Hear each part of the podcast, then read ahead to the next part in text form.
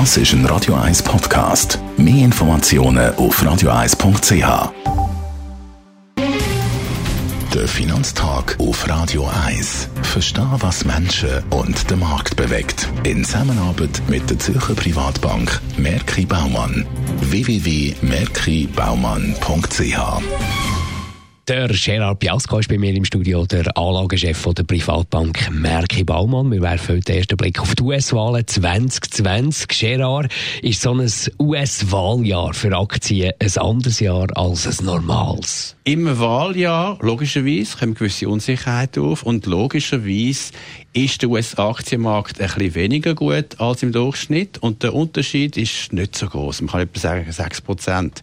Spannend ist, dass wenn die Partei, also Präsident von der Partei, die schon amtiert, in dem Fall jetzt Republikaner, wieder den Präsident stellt, dann ist es eigentlich auch wenn es Demokraten wären, also wenn die bisherige Partei wieder den Präsident stellt, dann ist es eigentlich klar besser, als wenn es ein neuer Präsident ist, beziehungsweise eine neue Partei, die die Regierung bildet. Und da ist der Unterschied sehr groß. 12 Prozent plus gegenüber minus 2 Prozent. Dann schauen wir doch mal auf die Gegner, die da zur Wahl stehen. Was bedeuten die populärsten Kandidaten der Demokraten für US-Aktien?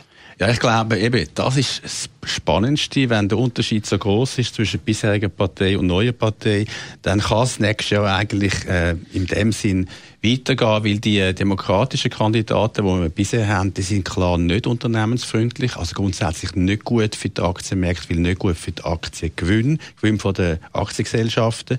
Vor allem die Elisabeth Warren, die setzt sich ja für eine, ja, man kann sagen, sozialistische fast Agenda ein, also unternehmerfeindlich, Steuererhöhungen, mehr Regulation. Da wären Demokraten mit den bisherigen Kandidaten sicher für die Börse weniger gut. Also kann man provokativ sagen, es gibt eigentlich kaum Alternativen aus äh, Aktiensicht oder aus finanzieller Sicht äh, zu, zum Donald Trump. Ja, müsste man sagen, leider. Ich weiß es nicht. Nein, grundsätzlich sind die Republikaner einfach besser äh, ähm, für die Unternehmen. Und äh, wir haben ja das gesehen mit der großen Steuersenkung, die Donald Trump bzw. die Republikaner gemacht haben. Ähm, Im Jahr 2017 hat sich das vor allem ausgewirkt und auch letztes Jahr auf äh, die Unternehmensgewinne. Aber ich denke mir, es gibt eine Wildcard. Es gibt jemanden im Hintergrund, wo man nicht abschreiben sollte. Hat auch vor vier Jahren, äh, also beziehungsweise vor drei Jahren grundsätzlich Interesse gezeigt, hat dann zurückgezogen gesagt, gegen den Trump kann man nicht gewinnen, damals vor, vor äh, äh, dreieinhalb Jahren. Aber er ist im Hintergrund und das ist der Mike Bloomberg. Und er hat Interesse gezeigt. Er sagt, die demokratischen Kandidaten taugen an sich nicht.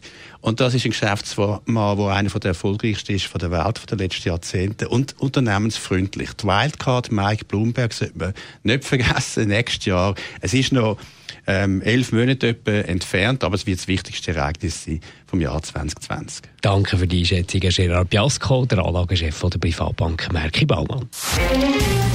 Der Finanztag gibt es auch als Podcast auf radioeis.ch. Präsentiert von der Zürcher Privatbank Merki Baumann. www.merkibaumann.ch